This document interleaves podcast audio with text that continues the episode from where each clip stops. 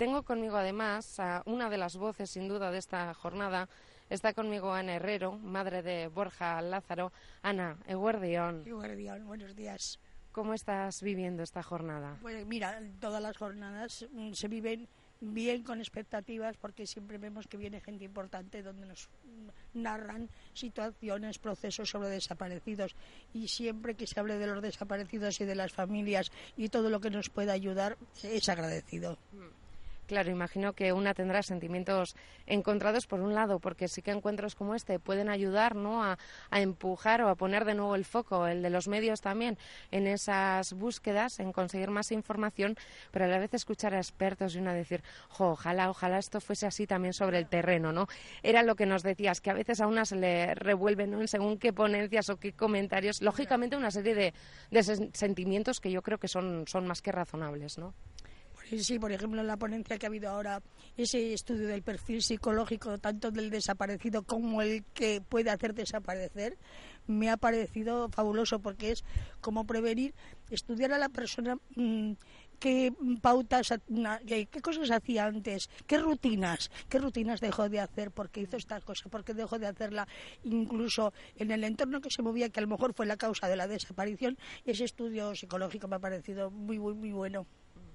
Bueno, cuatro años han pasado desde que empezamos a informar de este caso. Sí. sí, el problema es eso, que van pasando cuatro años, que es en el extranjero y es un país difícil, un lugar difícil, pero bueno, aquí estamos al pie del cañón, hay que seguir hablando de Borja. Sin duda. Vamos a incorporar también a esta conversación a Hugo Prieto Les Estanza, el jefe del área de delitos contra las personas. Hugo Eguardión, a ti también. Eguardión. Y lo que a una le queda claro cuando se acerca, claro, a un asunto para mí absolutamente desconocido, ¿no? Cuando se acerca a un encuentro de estas características es que es un reencuentro entre todas las partes implicadas, ¿no? En muchos de estos casos.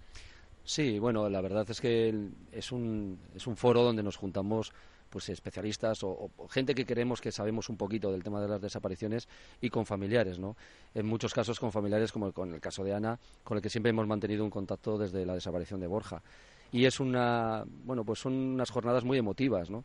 en las que bueno eh, como habrás podido ver hay familiares de desaparecidos de, otros lugares del estado y, al final es una piña no todos los familiares hacemos, hacen piña pero es que nosotros también los implicados en las investigaciones pues también eh, nos, sentimos parte de, esta, esta familia no Claro, comentaban. Además, en mi caso en concreto es aún más complicado, ¿no? Por aquello de que hablamos de Colombia, de un país absolutamente extranjero, ¿no? Donde imagino que ese trabajo en red, en colaboración, pues se hará más complicado también.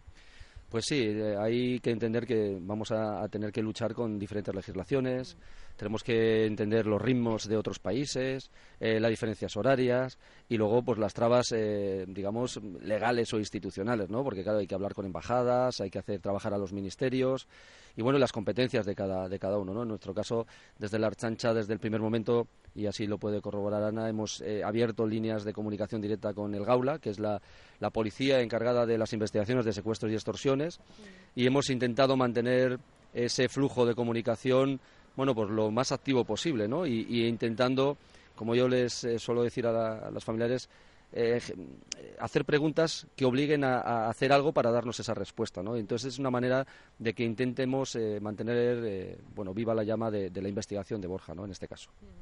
Ahora le preguntaré también a Ana por ese cambio de normativa que podría llegar en un futuro. Pero como experto en la materia también me gustaría saber cómo ves tú el caso de la atención a las familias cuando se ven envueltas ¿no? en un suceso de este tipo. Hombre, la la figura de, este, de este nuevo estatuto que ha comentado eh, el presidente del, Tribunal Superior de Justicia, hombre, cambiaría un poquito el estatus de, como víctimas, ¿no? que ahora mismo hablamos de víctimas de desapariciones y no tienen esa categoría. ¿no? Eh, lo que también hay que decir es que las familias tienen otros recursos, ¿no? que les cuesta dar ese paso ¿no? para declararse ausente, defensores de los ausentes o declarar fallecido. ¿no?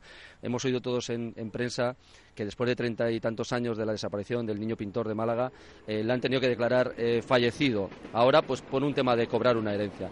Eso se tenía, se tenía que hacer antes. ¿no? Eso no quiere decir ni que la familia deje de, buscar, ni deje de querer, y por supuesto que la policía va a dejar de buscar. son diez años, una desaparición, hay que pasar un año para poder declarar eh, la ausencia a, una persona desaparecida y esos son pasos que las familias deben, deben de iniciar para evitar otros problemas ¿no? a, futuro y que les cuesta mucho, les cuesta mucho porque tienen ese sentimiento de que, de que si hacen eso, eh, pues bueno, pues como que, pierden la esperanza de que vuelva a regresar con vida esa persona. ¿no? Claro, es cierto, ¿no? Ese momento será crucial, duro. Lo que pasa que sí, que viene muy bien que se haga ese estatuto. Ahí va. Que se nos ha caído el casco, no pasa nada. Luego volvemos que se haga ese estatuto, porque, a ver, cuando tenemos una desaparición en una familia, no somos expertos en desapariciones. Ahora yo ya soy una experta después de cuatro años, pero al principio te encuentras muy perdido, qué puedes hacer, que mira lo que está pasando con las cosas de Borja que han quedado aquí, cómo mm, puedo yo gestionar sus cosas, cómo le puedo declarar lo de la ausencia. En mi caso, igual no me ha hecho falta un psicólogo, pero es que nadie me lo ha ofrecido tampoco, que también puede ser necesario. Y yo en mi caso, pues bueno, me puedo permitir los gastos de un abogado, de un procurador y otras cosas, pero hay familias que tampoco pueden. Entonces, esa, esa información a las familias es muy importante. Claro, hablaba precisamente de una asistencia de ese tipo integral, ¿no? Desde una atención psicológica hasta decir a qué ayudas puede estar uno sujeto. Claro que lo que veo, aunque también le hemos preguntado al señor Ibarra por el tema de víctimas, no víctimas, decía que no estamos en un limbo legal, pero veo que vacíos de momento o falta darle forma al menos. Bueno, eh, el derecho a desaparecer existe, ese es el problema. Eh, el poder demostrar que una desaparición no es voluntaria, es decir, que puede haber un hecho criminal detrás, es lo que va a generar el que se pueda declarar ya víctima a esa persona de un delito. Entonces, eh, está ahí, efectivamente, no es un limbo, pero es una situación complicada, complicada por, precisamente porque el derecho a la desaparición existe, ¿no? De hecho, hay, que hay que recordar que si una persona desaparecida, nosotros la encontramos siendo mayor de edad y en plenas facultades mentales, decide que no se le comunique a su familia a su lugar de, de donde se encuentra, pues no lo podemos eh, comunicar. Es decir, tiene ese derecho también, ¿no? Es un, es un poco por eso el, el, choque de, de, derechos de, entre las familias a conocer y el desaparecido, en, el caso a, desaparecer también. Mira, luego también hay familias, en caso, por ejemplo, de un matrimonio que el cabeza de familia es el que desaparece, la mujer queda en desamparo totalmente y los hijos porque claro, hasta que no se le declara fallecido a los 10 años o se encuentran sus restos, no está fallecido. Totalmente desamparada. Em, se están poniendo muchas cuestiones eh, sobre la mesa, no solo esta, la del diseño de un nuevo estatuto. Se ha comenzado hablando del papel que jugamos los medios de, comunicación. Me asienten, lógicamente, diciendo aquí también tenemos mucha tela que cortar, sin duda.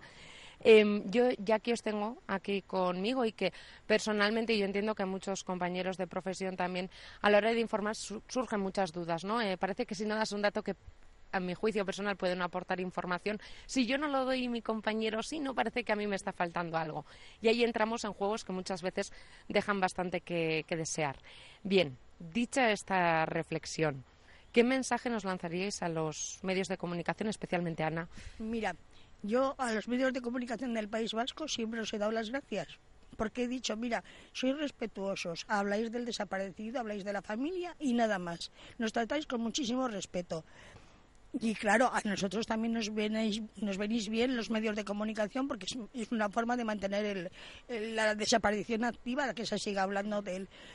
Eso, que no entréis en temas que no sean que vayan con el desaparecido. ¿Qué le importa a nadie lo que pasó con la señorita Kerr, que si los padres estaban separados, que si la hermana se iba con el novio? Eso no, no es la, desaparición. Entonces, que seáis justos, que seáis, que sepáis lo que puede hacer daño a la familia, no sacarlo. ¿eh? Eh, es el tema del desaparecido policial, lo que se pueda decir también de del policial, porque no todo se podrá decir, y sois respetuosos con las familias, que bastante tenemos. Yo me acuerdo perfectamente de un consejo que me dieron hace unos cuantos años, pero que procuro aplicar es, imagínate que es tu hermana, tu hija, ponte en los zapatos ¿no? de esa persona y sí que puede haber información que aporte y otra que no. Por cierto, claro, los medios también vamos y venimos siguiendo las eh, investigaciones que lleváis a cabo. Eh, Hugo, entiendo que siempre se continúa investigando aunque no tengamos titulares en la prensa, ¿no? Efectivamente, o sea, como he comentado antes, ¿no? la desaparición, y además es un mensaje que quiero lanzar, eh, lo, más gratificante para cualquier investigador es poder traer noticias de la persona desaparecida, y si es buenas noticias, muchísimo mejor. ¿no? Siempre tenemos esa, esa piedra en el zapato de, esta, de ese caso que no, no resolvemos, pero sí es verdad que lógicamente con las intensidades que se van variando, ¿no? Al principio tenemos muchos datos que comprobar, muchas informaciones que nos llegan que tenemos que, analizar y a medida que va pasando el tiempo pues eh, vamos, vamos teniendo menos datos, menos informaciones, pero cualquier cosa que, que, nos llega eh, volvemos a repasarla y volvemos, seguimos trabajando, o sea, no, no, no damos por cerrado ningún caso. Se sigue investigando, por lo tanto, también ¿no? todo lo relativo a Borja.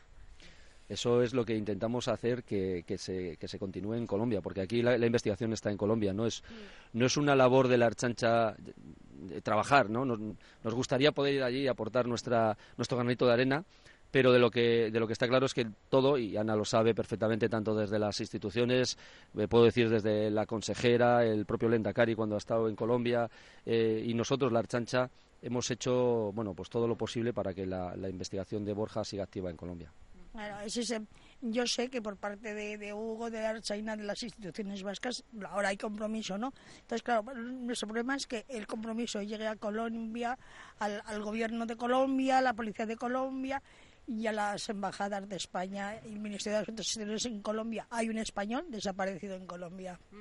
Eso que se mantenga, eso.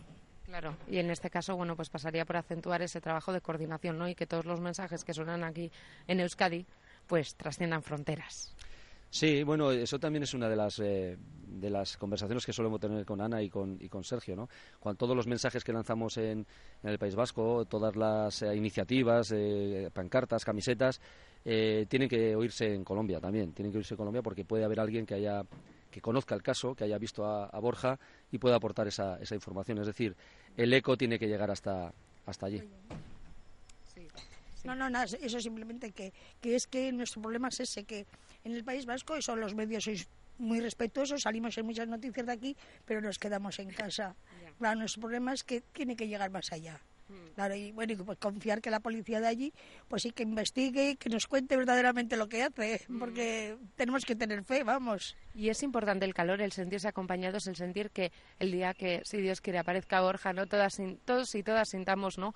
Eh, que algo bueno nos ha pasado a cada uno, porque se genera esa empatía, ¿no? Eh, sí, además es que se genera la empatía entre la gente que te acompaña, entre las demás familias. Que fíjate tú que dentro de, tener todo este problema de desaparecidos, cuando nos encontramos las familias, digamos, de larga duración del resto de España, encima estamos contentos de encontrarnos. Fíjate. Eh, Hugo, ¿qué pedirías a estas jornadas? Em, no sé, ¿con qué vocación venías? y bueno, no, como, como todas las jornadas, ¿no? Un poquito, eh, primero hacer ver que nuestro trabajo está ahí, que no dejamos de investigar ninguna, ninguna desaparición, eh, que se vea también que tenemos eh, nexos de unión con otras instituciones, con otros organismos, con las familias y llevarnos experiencias, ¿no? Llevarnos experiencias y, como ha dicho Ana, pues nuevas ideas, ¿no? Como la, ponencia del, del, catedrático Humberto Trujillo, bueno, y otras, ¿no? Es decir, sumar, sumar, eh, coger conocimientos, seguir aprendiendo y luego intentar ponerlo en práctica. Eh, igual ponentes internacionales, ¿no? Tenemos que pedir para otros años. No, lo hemos, lo hemos intentado. Este año hemos, hemos intentado traer, pero bueno, eh, también hay problemas de, de, permisos, de viajes. Pero sí, sí que hemos intentado traer ponentes internacionales que, estaban dispuestos a venir, pero bueno, eh, problemas de agenda hmm. es lo que tiene, ¿no? Los viajes. De protocolos. Bueno, de, todo un poco, de todo un poco. Diferentes factores y para que quienes nos estén escuchando se hagan una idea, también ha habido un momento dentro de esta ponencia técnica en que se nos ha pedido no sacar incluso el teléfono móvil para hacer fotografías porque gente que está participando en estas jornadas puede estar perfectamente amenazada, estar un caso bajo secreto de sumario, qué sé yo, mil variables que se nos escapan ¿no? a la gente de, a pie. Y bueno, pues ahí están también ¿no? Eh, esas variables y dice mucho de, pues eh, eso lo que, lo que dice es que las personas y los casos que se están tratando son casos reales, eh, las, las, personas que, que, están viniendo son ponentes de, primera y que, que, están al pie de cañón, es decir, por eso eh, son eh, personas con las que, bueno, en algunos casos hay que tener ciertos, ciertos reparos a la hora de sacar una foto, o cierto cuidado con ellos, me refiero. Y por eso, eso quiere decir que las jornadas tienen, tienen un buen nivel.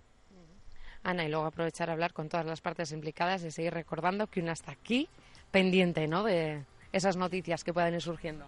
Así es, pendiente en cualquier momento y bueno, pues agradecida poder estar aquí también en, las jornadas, agradecida a vosotros que me pueda expresar y recordar a mi hijo.